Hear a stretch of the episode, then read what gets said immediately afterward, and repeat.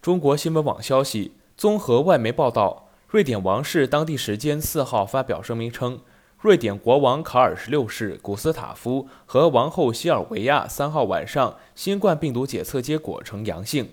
报道称，瑞典国王夫妇已经在家中隔离，目前感染链正在追踪当中。报道指出，国王夫妇症状较轻，两人均已接种了新冠疫苗以及其加强针。自新冠肺炎疫情爆发以来，瑞典一直采取较为宽松的抗疫措施。近期新增的确诊病例激增。这里是羊城晚报广东头条，我是主播陈子燕。